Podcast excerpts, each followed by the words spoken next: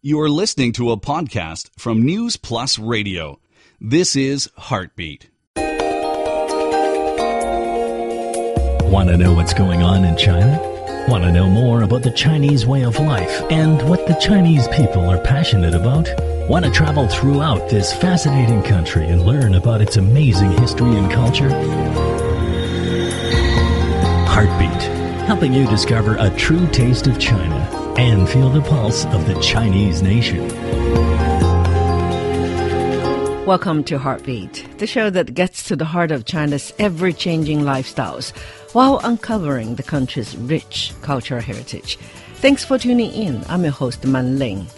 Coming up on today's show, we will go to this year's Qingdao Beer Festival and check out what's new there.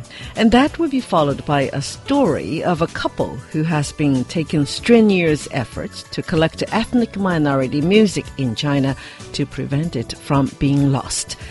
Talking about the noble cause of preserving a country's art and culture. Soon, we will hear a story about a man who has dedicated at least 25 years of his life so far to the pursuit of Chinese ink painting. All that along with our feature song of the day coming up very soon.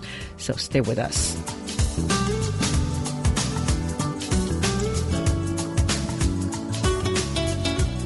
The annual Qingdao Beer Festival has reached its 24th consecutive year. It has become a time honored brand, what it is like, and what's new about this year's event.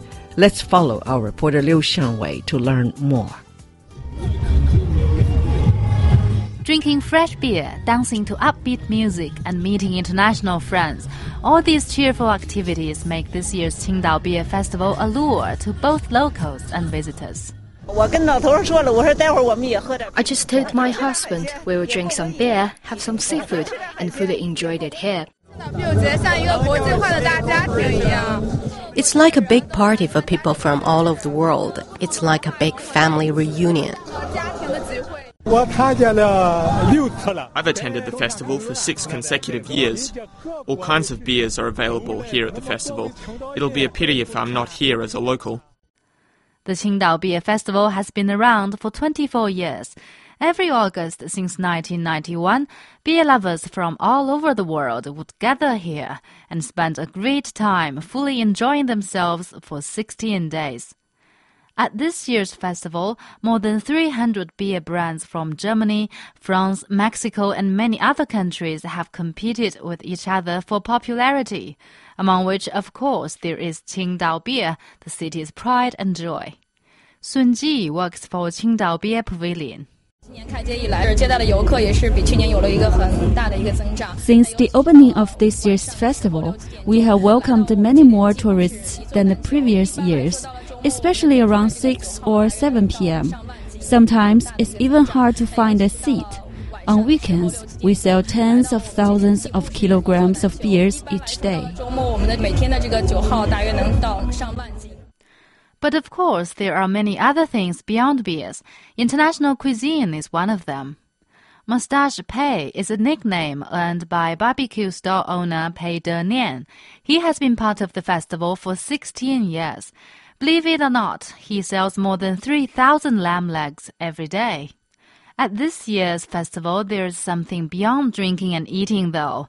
That is an exhibition where visitors can appreciate all the beer labels, barrels, mascots of previous festivals. Exploring the exhibition only takes half an hour, but there is a lot to see. Lin Xingyu, the chief advisor of this year's event, voices his opinion on what to offer in a well-organized beer festival amid the current not so cheery economy. 我去研究这个节日的时候，我没有要求他一味的攀升，单纯追求数字。 When I think about this festival, I am not thinking about how to increase the customer flow or how to increase the sales volume. China's whole economy is pursuing a high quality growth instead of only growing in size. So is our event. On this year's event, we tried something new. It works. We already stand out. Some Chinese say one beer festival equals to two Golden Week holidays. Indeed, its influence is far beyond the festival itself or even the beer industry. It also brings people together, boosts tourism, and adds to an image for the city. Qingdao Beer Festival is one of China's top beer festivals, both in longevity and in size. The organizers are thinking about how to make it more influential.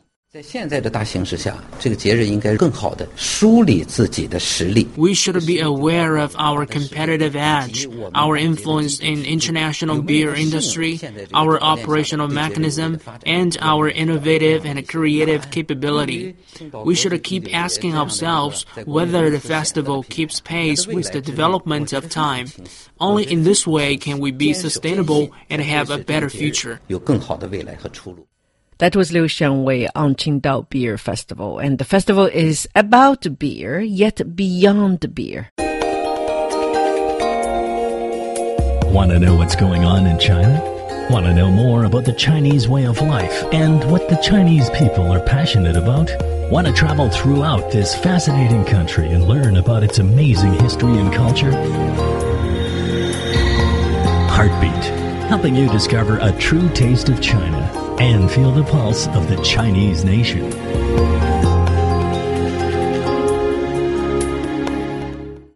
You are listening to Heartbeat. Chinese woman Shi Tanding has been collecting ethnic minority music with her husband, French musicologist Laurent Jeanneau, over the past seven years across China. Shi says that most of the music has no score, no historical record. It is passed down from generation to generation through singing. This music passes down personal stories, memories, and imagination, and is too precious to be lost. Now let's follow our reporter Yao Yongmei and the couple to distant mountains and rivers to hear the tunes of the minority people living there. So we're going a little bit north. Shi Tanding is a freelance writer and a photographer. An ethnic Han, she was raised among Uyghurs in Yili, a town in northwestern Xinjiang. Laurent Jeanneau is an electronic musician with a keen interest in recording ethnic minority music worldwide. Born in Paris in 1965, he became dedicated to recording traditional minority music from Southeast Asia, including India, Laos, Vietnam, and China. The two met and fell in love in the picturesque town of Dali in Yunnan province. And in 2006, they began to work together, collecting music and documenting it in writing and photography. Lawrence says he always finds the less known ethnic music beautiful and has the urge to save it from extinction. My interest in music as a teenager wasn't a thing to be part of a group. The main interest in my life, the main motivation was to discover. And it's only later on that was like, okay, I'm going to go traveling and I'm going to go recording this music.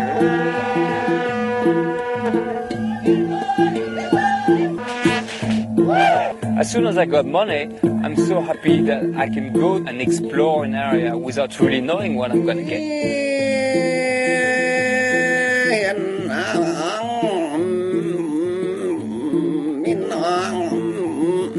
And because they are oral culture, there's nothing written about it, it might just get all lost altogether. It's urgent, you know.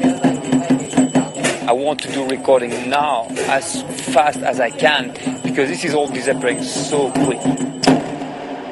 Among the dozens of minorities the two have recorded are the Mosuo around the Lugu Lake in Yunnan, the Miao, who straddle China's borders with Laos and Vietnam, and the Tibetan, Qiang, and Kazakh groups. Shi Tanding says that although recording rare and dying music is often hazardous work, their visits to the remote areas are revealing. We usually take local public transport to the nearest town, then a ride to the villages. Some are not reachable by car, so we have to walk. We like to eat, live, chat with the locals, to listen to them speak about the lives of their ancestors, and to become their friends. In those remote mountain villages, one wakes up with the rooster's crow in the morning and sleeps with cicadas' quarrels in the night. They believe in nature, animism. They work in the field to feed their children. Their joy and sorrow is expressed with song and wine. They're also troubled with poverty and disease. When the pains of age arrive, they wait for the spirits to come and take away their souls, then to have their bodies buried below the ground.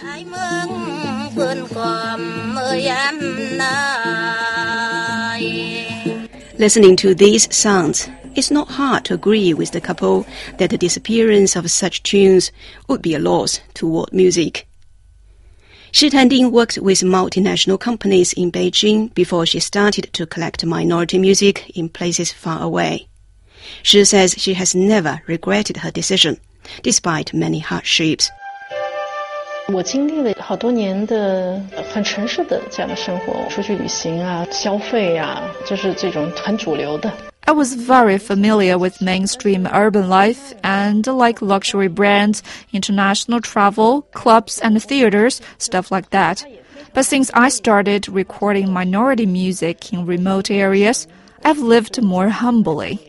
We've even slept in cow sheds on straw. It's okay, I've got no problem adapting to a totally different lifestyle as I know what I'm doing. Shi Tanding says she still remembers vividly how she befriended an ethnic Miao woman in Muli at the top of a Daliang mountain in Sichuan province. In her 50s, the lady had a superb voice and had learned a lot of folk songs from her father and grandfather. Shi Tanding says this lady is warm-hearted and straightforward and likes to sing when she feels sad or happy. The simple, unsophisticated feelings expressed in her songs often touch the two music collectors.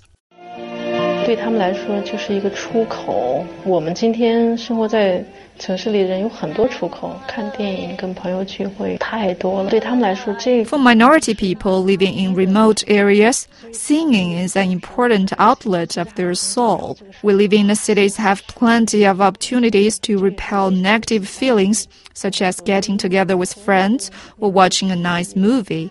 But for them, music might be the sole comfort to forget their troubles. I love the rawness and uncompromising emotion these musicians express. The couple has been asked whether they have to go to such faraway places to record field music. Shi Tanding says the answer is yes, as places with easy access are often invaded by pop culture. So if anthropologists don't take action, what's left of Chinese minorities' music will most likely be replaced by mass television culture. The couple says what they enjoyed most during their trips is to see the glowing faces of the amateur singers when for the first time in their lives they heard their own voices recorded. 我特别想看到他啊，听到他的声音，那个表情，在电话，嗯，就是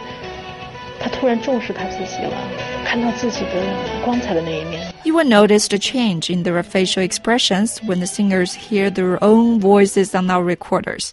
They're so happy. They feel like stars.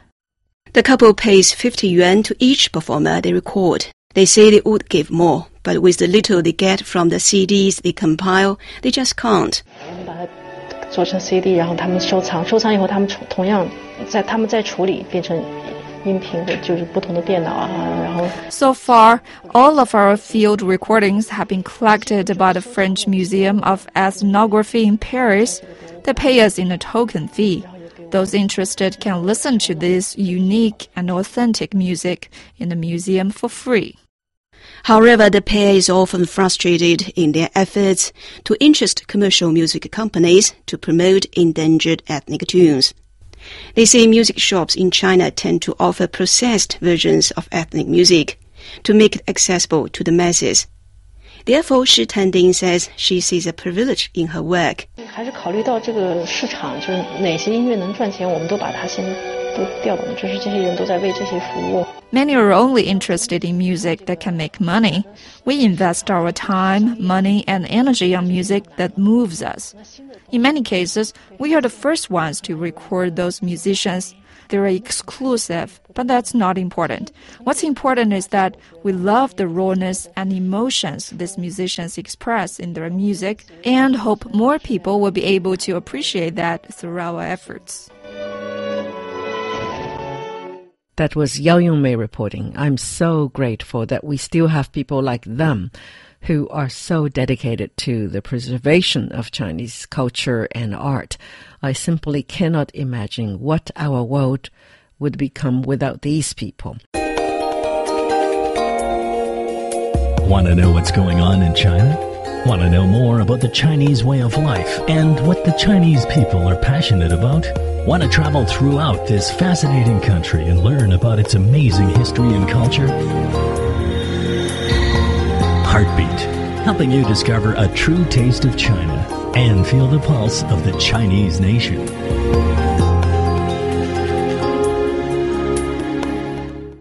You're listening to Heartbeat, the show that gets to the heart of China's ever changing lifestyles while uncovering the country's rich cultural heritage.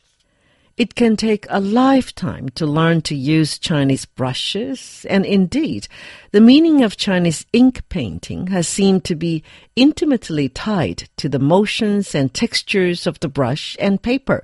Fascinated by this very traditional Chinese art form, Xuan Yongsheng has been dedicated to this artistic pursuit in the 25 years he spent in Canada.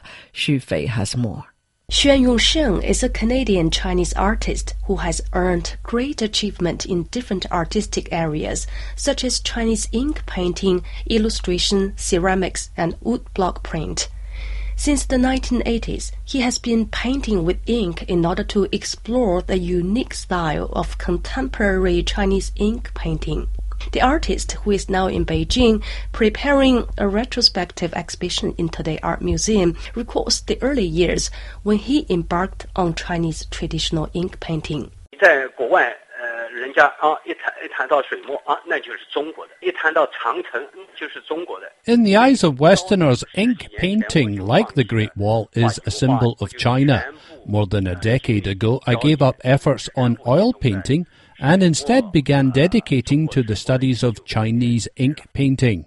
After he immigrated to Canada from his hometown of Shanghai in 1989, Xuan Yongsheng discovered that Western artists couldn't understand Chinese traditional ink painting at all. 以前一些呃西方的艺艺术家停留在一种，就是说，哎，这些中国画，呃，都是一种水彩画。 Western artists used to think that Chinese traditional ink painting was a type of watercolor painting, and watercolor painting was only a rough drawing which they saw as a preliminary version of a piece of oil painting. In the Western art circle, the ink painting is also often considered to be the old fashioned and had already been marginalized. However, Xuan Yongsheng adores this traditional Chinese art and has never stopped his efforts in promoting it overseas.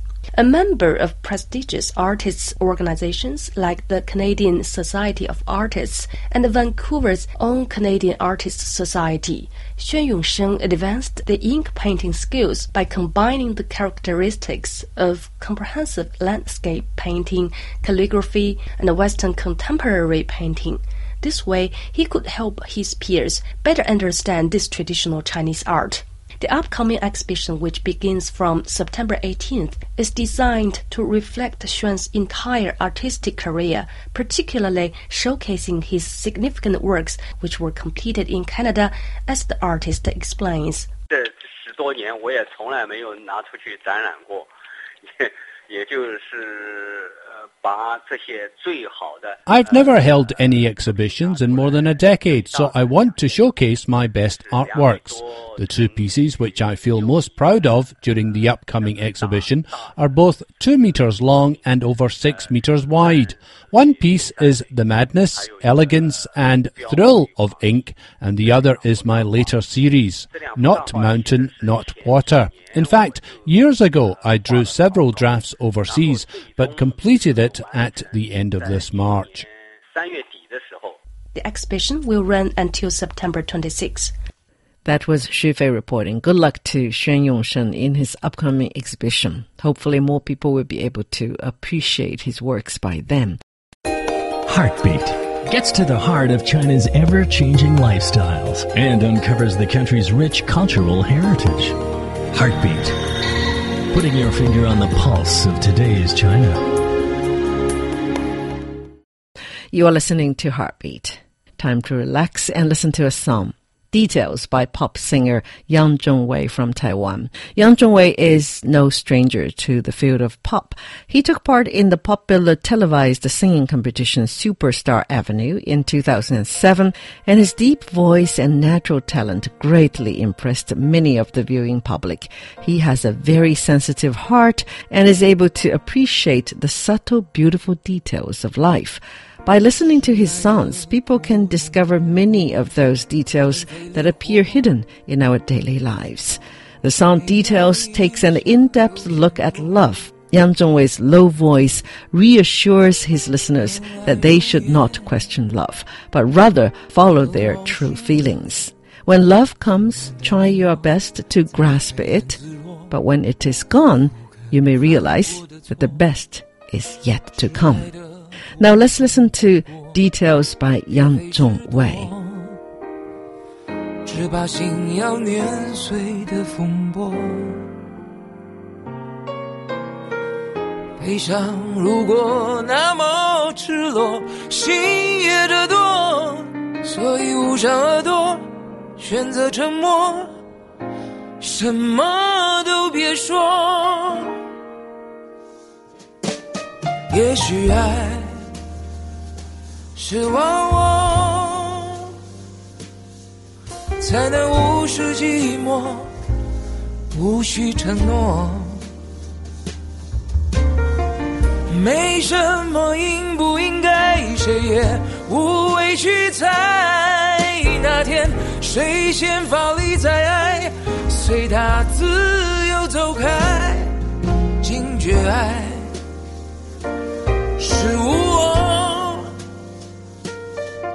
才能不怕寂寞，不靠承诺。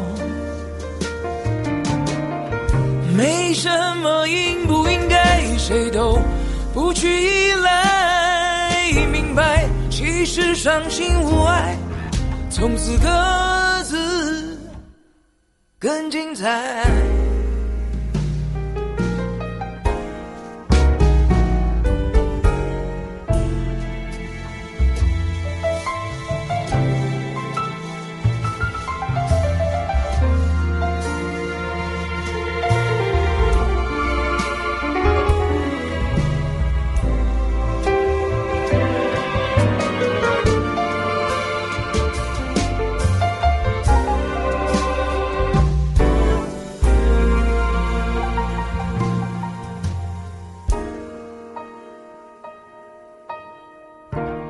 爱的苦痛不过，别费事躲，只怕心要碾碎的风波。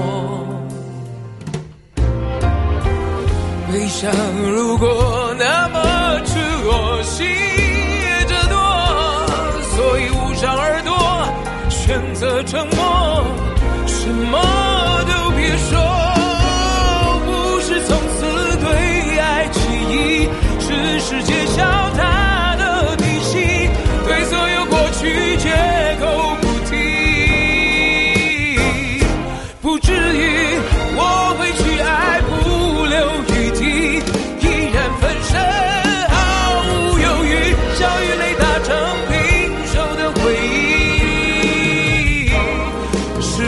美丽。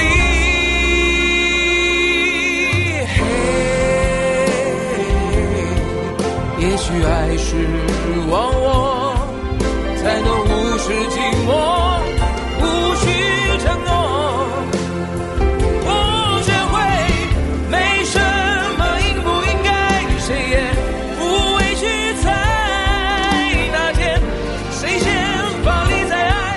Details by Yang Zhongwei. And that brings us to the end of today's show, but there's always more online. Check us out on the web newsplusradio.cn for more information and other fascinating reports and features. As always, our thanks to the Studio Plus team for their assistance in producing this show.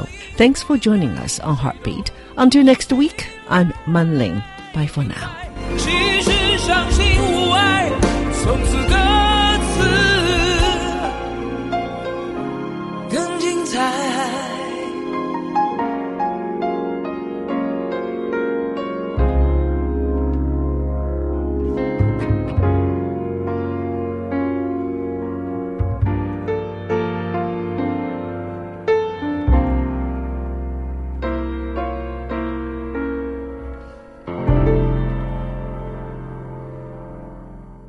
Thanks for downloading this edition of the program. To find out more, please go to our website, newsplusradio.cn. We hope you enjoy it.